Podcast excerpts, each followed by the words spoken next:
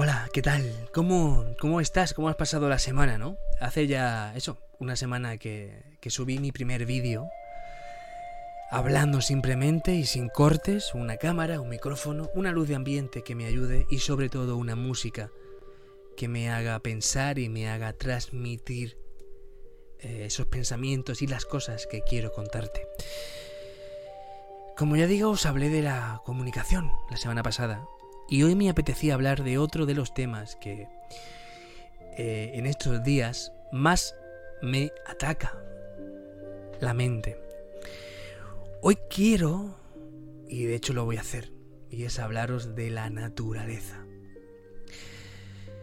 La naturaleza.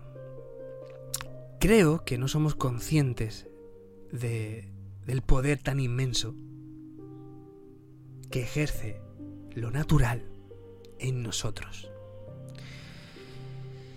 Veréis, con el tema de, la pandemia eh, y con la con la duda, ¿no? De si, si esto es algo natural o si es algo artificial o si simplemente ha sido un fallo.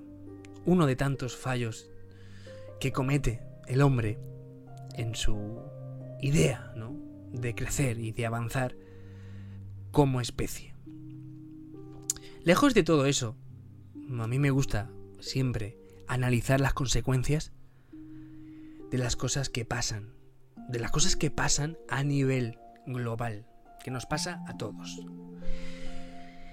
Y si es verdad que llevo días que me asomo por la ventana y ¿qué queréis que os diga? Se respira totalmente diferente a cómo se respiraba antes. Yo por lo menos siento un aire más limpio, un aire menos contaminado, Da gusto asomarse por la ventana y simplemente eh, oler. Desde que nos hemos confinado todos en casa, la naturaleza ha tomado un papel súper importante. Ha decidido regresar y tomar lo que siempre ha sido suyo. La naturaleza ha tomado el cielo, ha tomado la tierra, ha tomado los mares, y ahora más que nunca, la Tierra está respirando. Estamos viendo en los cielos cosas que antes por culpa de la contaminación no podíamos ver.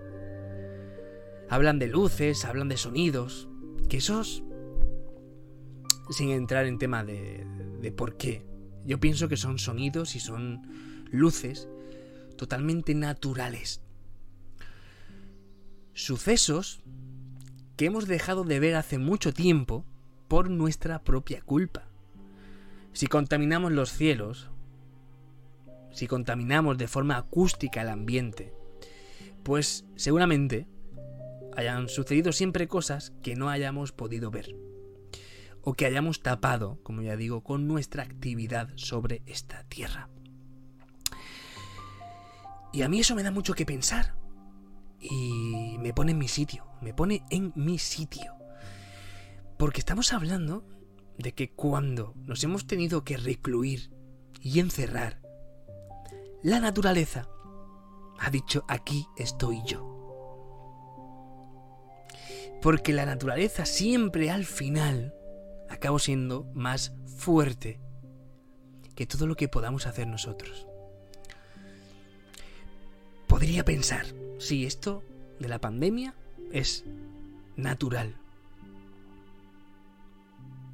Incluso me gusta pensar que es un arma de la propia naturaleza para frenarnos, para ponernos en nuestro sitio y para decirnos que aunque estemos inundando la tierra, aunque la hayamos colonizado con tantos y tantos millones de personas, no somos los dueños de ella. Más bien, es la tierra, es la que es dueña de nosotros. Y que si nos tiene que poner en nuestro sitio, lo va a hacer. Va a hacer que te encierres en tu casa. Va a hacer que si tú has decidido construir una preciosa urbanización en un río, al final ese río tome su sitio, tome lo que es suyo y arrase con lo que quizás no debería estar ahí. Evidentemente no quiero que haya muertes, no quiero que pasen cosas que haga que la gente muera. Pero quizás, quizás eh, haya cosas que hacemos que no deberíamos hacer. O ser conscientes de que si hacemos esas cosas, pueden pasar otras. Yo solo espero que cuando cuando salgamos, ah, cuando podamos volver a una normalidad que creo que no va a ser como antes. Yo creo que todo ya va a ser totalmente diferente, totalmente distinto y que quizás la forma de vivir de nosotros va a ser un tanto diferente. Y espero que también nuestra forma de, comunicarnos y de sentir la naturaleza también sea un poco diferente. Estoy seguro de que se volverán a cortar árboles, se volverán a arrasar trozos y trozos inmensos de selva, que volveremos a frenar la fuerza del agua con diques, con presas, con barreras.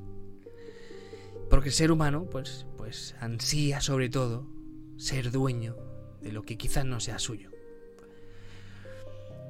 Pero creo que el mensaje ya está claro. Creo que el mensaje ya está ahí. Y es que nosotros somos meros invitados de esta tierra. A nosotros se nos ha prestado la tierra, pero nunca ha sido nuestra y nunca será nuestra, porque la naturaleza tiene mecanismos suficientes de defensa para evitar que una especie como la nuestra, que a veces, en, serio, se me antoja como una especie invasora, como una especie que destruye, como una especie que se apropia de lo que no es suyo, Y que, por lo contrario, por muchos que seamos, por mucho que hagamos sobre la tierra, ese es mi mensaje de hoy. Y es que no somos dueños de esto. Y espero que obremos en consecuencia cuando todo esto pase. Cuando todo esto pase, volveré a salir por la ventana y poco a poco el ambiente se volverá a ensuciar. Pero también me gusta pensar que seremos un poco más comedidos y que a la larga nos daremos cuenta de que quizás deberíamos frenarnos en hacer cosas. Porque igual no es casualidad, tampoco, que cuando la Tierra empezaba a estar mal, ¡pum! de golpe, tengamos que estar encerrados en casa, parar todas las actividades y simplemente esperar a que podamos volver a salir. La naturaleza es muy bonita, tiene aún mucho que enseñarnos, pero con el paso del tiempo hemos perdido total conexión con la naturaleza.